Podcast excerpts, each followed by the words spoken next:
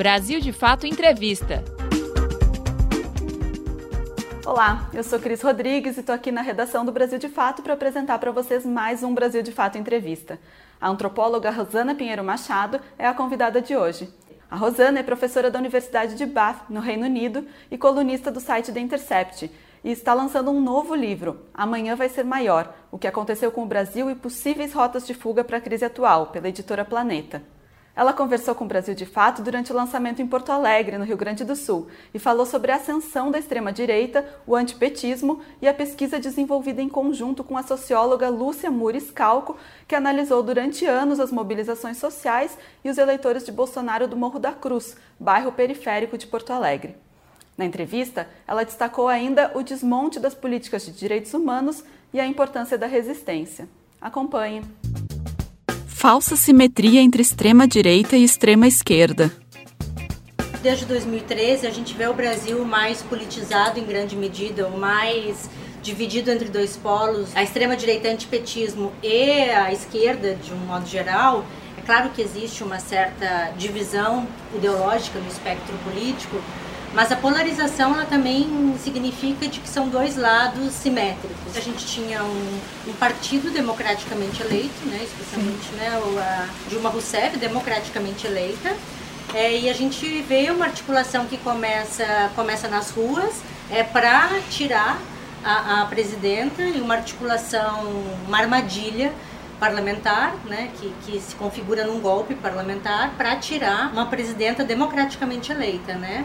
Então isso leva, isso trouxe fraturas para a democracia isso faz né, com que o que a gente tem é um avanço da extrema direita e não e não simplesmente dois lados competindo. O que houve foi um golpe, uma ascensão de um lado que tem uma pulsão de morte, né? uma pulsão, uma volta para um discurso autoritário, totalmente antidemocrático. O Brasil sempre, sempre teve muitos, sempre foi um país extremamente violento no que se refere a a uma política uh, genocida contra as minorias. Sempre teve altas taxas de feminicídio, genocídio da população negra, indígena, mas nada como agora. A gente nunca viu nada com um discurso autorizado como agora. Então, o que a gente observa é um massacre. É um massacre das minorias, um massacre das populações originárias, um massacre das populações indígenas, populações vulneráveis, mais vulneráveis, periféricas. É, e o que para mim me, me assusta e me choca de determinada maneira é pensar como que a gente tem muitas vezes uma grande parte da imprensa em que se nega a dar nomes dar nome aos bois, é dizer, bom, existe um processo que ele é a ascensão da extrema direita e, e por que que no Brasil os, os, os grandes meios ainda têm muita muito cuidado em, dizer que isso é extrema-direita, que isso é autoritarismo, que nós temos um presidente que defende a ditadura militar e um torturador, por exemplo. E que tem diversas pessoas no governo falando AI-5. Eu tenho chamado isso de extremo isentismo. Porque é isso, né? É, é tanto... É tanta... É, é, tanto medo né, de, de nomear e de, e de tentar passar uma certa uma certa imparcialidade que está se tomando uma parcialidade, está tá, tá havendo uma tá havendo um, uma tomada de lado, né? É muito é muito clara que é de se calar diante de atos que são atrocidades, que são violência, uma, são atos muitas vezes que incentivam a violência e que são atos antidemocráticos, né? Então esse, esse problema do isentismo ou também do isladismo, né? Isso fragiliza a nossa democracia quando a gente precisa justamente que as instituições se coloquem em defesa da democracia, se coloquem em defesa das instituições. E isso na verdade não isso prejudica demais né o que, o que a gente está vendo hoje né? E o que está de fundo disso na minha opinião é um antipetismo que está arraigado nas instituições ou seja isso não é isenção dos meios de comunicação radicalização da direita. Quando houve o impeachment da Dilma, o PSDB achou que poderia se reconfigurar como uma direita que iria assumir o poder. Né? Ela queria antecipar aqueles dois anos que ela achava que por direito seria dela. O que vai acontecer é que num momento decisivo em que o Bolsonaro começa a crescer nas pesquisas, tem diversas pesquisas já que mostram isso, é quando há o, é, o escândalo da JBS. Porque ali fica as imagens, como, como todo o processo né, da Lava Jato foi passado, foi transmitido, mostrou o Aécio, o, o Temer, a Dilma, o que a gente via em campo era uma percepção popular muito grande, bom, é todo mundo farinha do mesmo saco. Então, é, o que acontece naquele momento é que o bolsonarismo ele começa a crescer por seu discurso radical, entre aspas, seu discurso radicalizado à extrema-direita, se colocando como anti-establishment, como anti-sistema, começa a crescer porque, na percepção popular, tinham tirado a Dilma. Mas a gente vê que quem estava articulando o golpe, de alguma maneira, é, fazia parte, era tudo farinha do mesmo saco. Ou seja, isso foi uma grande oportunidade para alguém com um discurso radical que já estava assim alinhavando, já estava nas bases populares, principalmente via mídias sociais, via televisão aberta, via participação em, em, na internet, na TV aberta, o bolsonarismo ele começa a crescer como uma alternativa a tudo que está aí. E aí a alternativa do PSDB é de fazer essa aliança para se reconfigurar. Mas quem perdeu mesmo a eleição, mais do que o PT, foi a direita tradicional o que ela teve que fazer é se recompor, porque ela se recompor e fazer alianças com o bolsonarismo para conseguir espaço de novo. Há uma certa aliança possível via ultraliberalismo, e o ultraliberalismo, em última instância, é sempre autoritário, ele sempre vai precisar de um braço forte do Estado, né, é, violento, para garantir as, para garantir as reformas que, que quer sempre passar. Né? Trabalhadores informais a favor do neoliberalismo. Cerca de 50% da população brasileira está na informalidade. Então, muitas vezes, a, a gente tende a esquecer de que essas pessoas que estão que estão em tese defendendo o desmonte do bem-estar social foram pessoas que não tiveram é, o bem não, não foram asseguradas pelo bem-estar social, né? Que tiveram na informalidade, que estão aí trabalhando de camelô 15 horas por dia. E aí é com essas pessoas que um projeto progressista de esquerda tem que, tem que trabalhar. A gente tem que pensar em formas de abarcar mais direitos sociais, mais provisão de bens e direitos, é, de bens sociais e de direitos para essas populações. Porque essas são populações que sempre se viram desprotegidas pelo Estado, né? que sempre foram é, o Estado sempre chegou para essas populações na sua face mais violenta, nunca para direitos. Então, a esquerda tende a achar que é uma contradição, algo que não é uma contradição. E aí essas populações que estão na informalidade, historicamente na informalidade, essas são populações que, em grande medidas, vão incorporar um discurso que a gente pode falar mais ou menos em um certo neoliberalismo por baixo. Porque elas sempre tiveram a margem da proteção do Estado, e daqui um pouco elas veem um discurso positivando aquilo que elas fizeram a vida toda, que seria uma lógica da viração, em grande medida.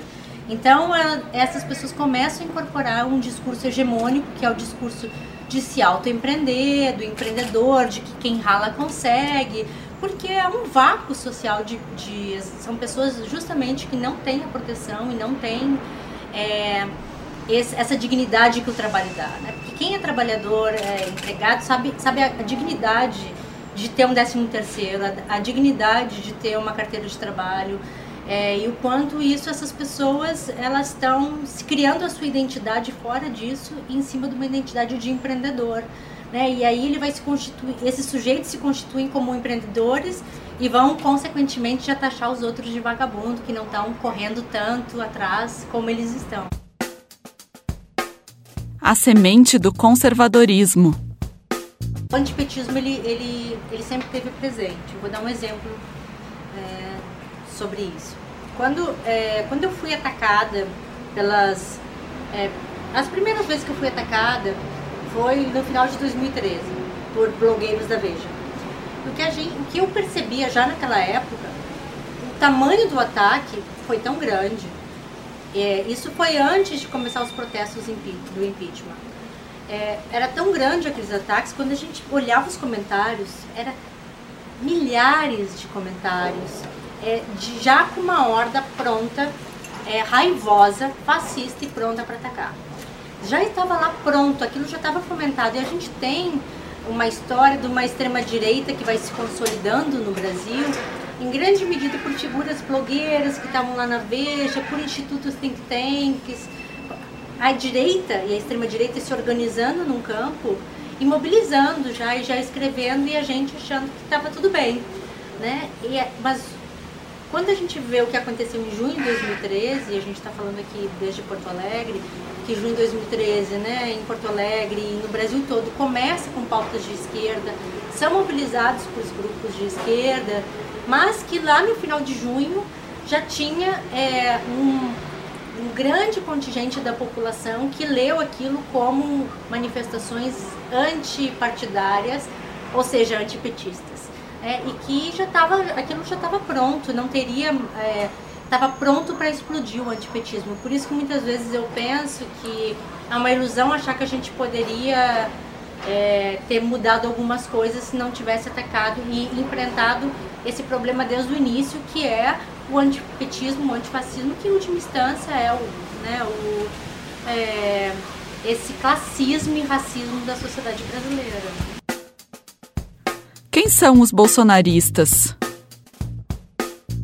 Para começo de conversa, a gente tem que pensar mais ou menos entre aqueles que é o bolsonarista raiz, aquele que segue com Bolsonaro até aceita tudo e quer mais radicalização, e aquele bolsonarista que votou no Bolsonaro porque nem é bolsonarista, que seria aquela pessoa que votou no Bolsonaro porque estava desiludido porque tava, achava que a política era todo mundo farinha do mesmo saco, porque não importa se ele é radical, tem que ter uma mudança, que é esse leitor de periferia é, que, é, que queria alguma mudança a qualquer preço, não só de periferia, mas também uma classe C, classe, uma classe trabalhadora é, empobrecida, populações que queriam uma mudança, que queriam uma mudança a curto prazo. Esse primeiro grupo é o primeiro que caiu fora. Né? Esse é o primeiro grupo, é o que depositou grande esperança, que foi na, num, num desejo de grande transformação. Esse primeiro grupo é aquele que continua dirigindo o Uber 15 horas por dia, que continua sendo assaltado, que não viu melhoria e que começou a ver as notícias do Bolsonaro. Naquela época, eu me lembro, isso eu acompanhei bem com meus interlocutores, quando houve a questão do Golden Shower, do Bolsonaro publicar aquele tweet absurdo e as pessoas assim eu tô aqui ferrado e esse homem tá falando essas porcarias, né? Então, assim, já caiu numa bala de são todos ruins. Mas o que preocupa a gente é esse bolsonarista raiz. E que não era muito o eleitor que eu e a Lúcia a gente pesquisava. A gente pesquisava um eleitor que foi muito numa onda mesmo, numa onda de contágio do final da eleição, que foi tomado muito por fake news. É, esse eleitor raiz, eu e a Lúcia, às vezes a gente até procurava não entrevistar porque a gente até tinha medo, às vezes. Porque era um pouco assim, aquele sujeito que falava assim, você é PT? Você é isso? Se é PT, sai da minha casa! Então, esse eleitor, esse é o mesmo eleitor que não que, que tá achando que tudo que não tá melhorando na vida dele é porque não estão deixando o Bolsonaro trabalhar. Esse é o eleitor que a gente tem que se preocupar, porque esse é um eleitor que está pedindo mais reformas, antidemocráticas de fechar o STF, fechar o Congresso, porque se vê que vê, acredito que o Bolsonaro é uma vítima do establishment, que não está conseguindo trabalhar porque não estão deixando ele trabalhar. E esse eleitor, ele continua, o eleitor bolsonarista raiz, que é aquele 15%, de 7 a 15% que Bolsonaro tinha desde o início, ele continua com Bolsonaro. E apesar de ser um número pequeno, a gente vê que a gente vê como ele consegue, um grupo pequeno, mas muito mobilizado, consegue vencer uma eleição, né? Quando a opção, quando, quando o outro lado era, tinha, quando uma grande parte que poderia decidir pela democracia optou pelo antipetismo do que, optar, do que a democracia. Você está ouvindo a entrevista com a antropóloga Rosana Pinheiro Machado. A Igreja na Ascensão de Bolsonaro. Igrejas é, é, é fundamental para entender a, a ascensão e aliança com o bolsonarismo. Essa aliança ela foi feita, ela ficou cada vez mais clara no último ano da eleição.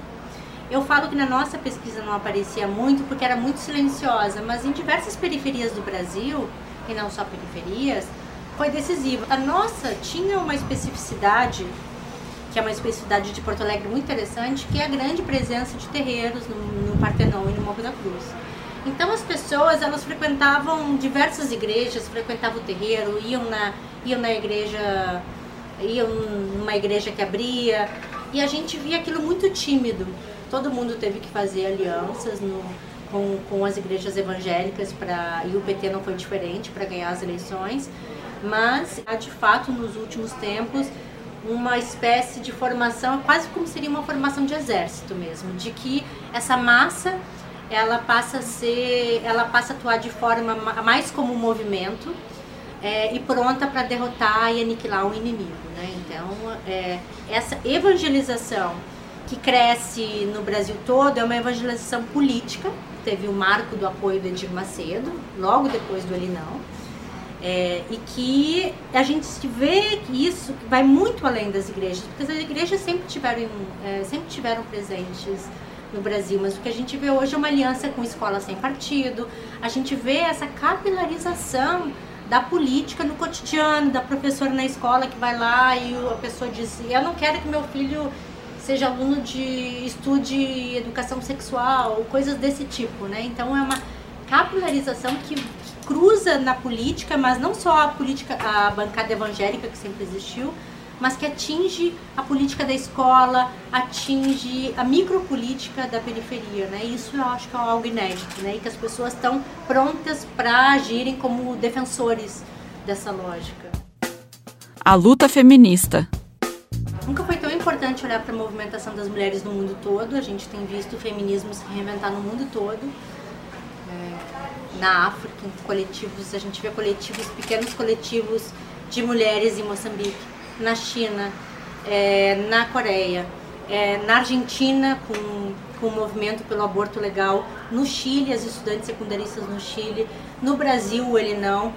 O Ele Não foi fundamental, foi um movimento é, de extrema importância no Brasil foi é, o maior movimento de mulheres na história do Brasil é, e que trouxe uma, uma, outra forma de fazer política nas ruas, é, porque é, a, o que a gente está vendo hoje no Brasil e no mundo em grande medida é um, é um autoritarismo junto com uma lógica misógina, um retorno, um retorno, nem dá para dizer retorno porque o patriarcado nunca foi embora, mas uma, uma defesa do patriarcado é, em nível global e de teorias de pensadores de extrema direita defendendo teorias misóginas e ao mesmo tempo as mulheres é, lutando por não só por direitos reprodutivos é, mas também lutando pela, pela democracia, né? Porque esse projeto autoritário ele passa inevitavelmente é, por um, um ataque aos, aos, direitos das mulheres, porque são, são grupos autoritários, é, como Bolsonaro, vinculados a uma ideia específica de família, a específica do lugar do homem nessa família e é um papel específico da mulher que é que não é o papel de que nós mulheres viemos lutando há tantas décadas, que é um papel de autonomia e de liberdade. É, o, que, o que há no mundo hoje, na extrema-direita, é uma luta para que, é, que essa curva da história ascendente dos direitos das mulheres que ela, que ela retroceda. Só que a gente não vai deixar que isso aconteça, né? E, e eu tenho uma passagem do Kimmel que eu gosto muito do autor, o Michael Kimmel, que ele escreve: se tem uma justiça histórica, é, se tem uma justiça histórica em todo esse aspecto, em toda essa movimentação, é, da, e, um avanço da misoginia, e com essa, essa, essa, força do autoritarismo machista é de que a curva das mulheres, do direito das mulheres, é uma curva que não tem, que não tem volta, né? É uma curva ascendente. Democracia frágil. Por muito tempo, a gente viveu no Brasil uma democracia precária, né? Eu, eu tenho sempre posições é, complexas, sempre penso que essa é uma questão extremamente complexa. Por um lado, é, a gente teve a gente viu números de genocídio da população negra no Brasil. A gente vê Belo Monte, a gente vê diversas é, nos números de feminicídio e que a gente pensa, né, de que essa democracia, principalmente quando a gente fala da população preta e periférica, quando a gente vai lá ali no Morro da Cruz, por exemplo, que a gente vê quando é que o Estado chega lá, o que, que é democracia, que a gente teve uma democracia que ela funcionava para poucos, né? Então sempre uma democracia precária. Por outro lado, essa democracia precária que a gente tinha era muito importante. E era graças à possibilidade dos movimentos negros, dos movimentos das mulheres pedirem mais democracia, se apropriarem é, se apropriarem dos movimentos sociais e lutarem via movimentos sociais por reformas, por cotas, né? Porque todas essas conquistas democráticas que nós alcançamos nos últimos anos são conquistas dos movimentos sociais. Isso tudo é o processo democrático. Então, ao mesmo tempo que a gente tinha uma democracia nas periferias que eram que era precária, que não chegava, que o Estado só chegava no mesmo autoritarismo, com as mesmas técnicas de tortura de décadas atrás, ah, o fato da gente ter formalmente uma democracia, uma crença na democracia, permitia que os grupos quilombolas, indígenas pressionassem o governo e não fossem perseguidos e assassinados por isso. Que pudessem os grupos indígenas para Brasília reivindicar. E isso, isso é, é essa democracia que a gente está perdendo hoje. A democracia brasileira sempre foi precária, mas eu defendo, e, e ali eu diversos é, ativistas, intelectuais que pensam que a gente tem que lutar hoje por mais democracia. É por essa possibilidade que os movimentos sociais possam pedir por cravar o seu espaço e pedir por mais democracia. Como garantir os direitos humanos? Não há nenhuma possibilidade de garantir é, direitos humanos sob ponto de vista pelo seu ponto de vista de políticas nacionais, né? Tudo é, o que a gente vê hoje é um desmonte, é um desmonte de todas as possibilidades, não só um desmonte como uma uma polícia autorizada a matar, uma polícia que não apenas ela ela está autorizada a matar, como se uma polícia que hoje se ela mata ela é coroada, né? Aquela cena do Witzel comemorando. Quer dizer, a gente tem coroamento desse, da figura do policial, que já é, a polícia brasileira já era uma, uma das polícias que mais matava no mundo, e hoje a gente tem um coroamento dessa lógica, como se fosse resolver. Então, como, como garantir direitos humanos? Só via movimento social, só via resistência, só via proteção dos grupos, proteção coletiva, porque via institucional é muito, é muito difícil que se consiga, né? Mas ainda as instituições, as instituições precariamente estão aí e a gente tem que pressionar. Nunca foi tão importante é, os movimentos sociais pressionarem as instituições e mais do que nunca contar com apoio internacional para denunciar e constranger as instituições brasileiras, né? Como reverter esse cenário? É um cenário de otimismo, é, mas a gente precisa acreditar que a gente pode reverter esse, esse, esse quadro, porque não existe luta. É, isso é um princípio feriano. Né? Não existe luta sem que a gente acredite na, na possibilidade de transformação. É, tiveram, é, o Brasil nunca foi fácil para as populações negras. É, a gente passou por anos de ditadura e de tortura. Os processos eles, termi, eles né, eles se transformam, a gente vê hoje um retorno a algo novo, a um tipo de autoritarismo, de censura e de violência que é muito forte, mas também é nova porque tem toda uma fachada democrática. É, e os ciclos é, com resistência e com movimentos sociais na luta, a gente precisa ter esperança que a gente possa reverter esse ciclo, porque senão a gente adoece. E é isso que o neoliberalismo, é isso que o autoritarismo quer, que a gente sinta medo, que a gente adoeça e que a gente ele, eles têm há um grande pânico das multidões nas ruas, porque as multidões nas ruas elas podem transformar mundos, né? Há um grande medo que o Brasil repita o Chile, que as mulheres vão pedir aborto como pediram na Argentina, há um pânico disso.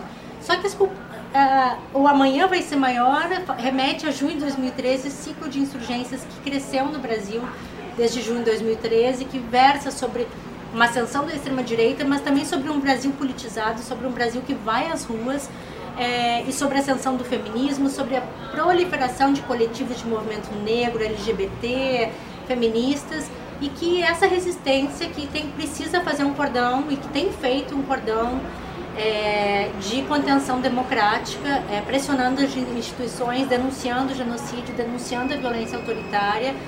É, e amanhã vai ser me melhor, maior e melhor se refere a esse processo, a essa necessidade da gente estar tá na luta e na luta acreditar que, que é possível transformar, de que essa é uma parte do processo, uma parte terrível do processo, o cenário ele é muito ruim, ele tende a ficar ruim né, nos próximos anos, mas que só a luta e a resistência é capaz de reverter esse, esse cenário. Você acabou de ouvir a conversa com a antropóloga Rosana Pinheiro Machado Para conferir mais entrevistas como essa, acesse o Brasil de Fato Entrevista no Spotify, no Deezer ou no iTunes. Ou inscreva-se no nosso canal no YouTube para receber as notificações. Apresentação: Cris Rodrigues. Entrevista: Fabiana Reynolds e Kátia Marco. Edição: Vanessa Nascimento e André Paroche. Coordenação: Camila Salmásio e José Bruno Lima. Direção: Beatriz Pasqualino e Nina Fidelis. Brasil de Fato Entrevista.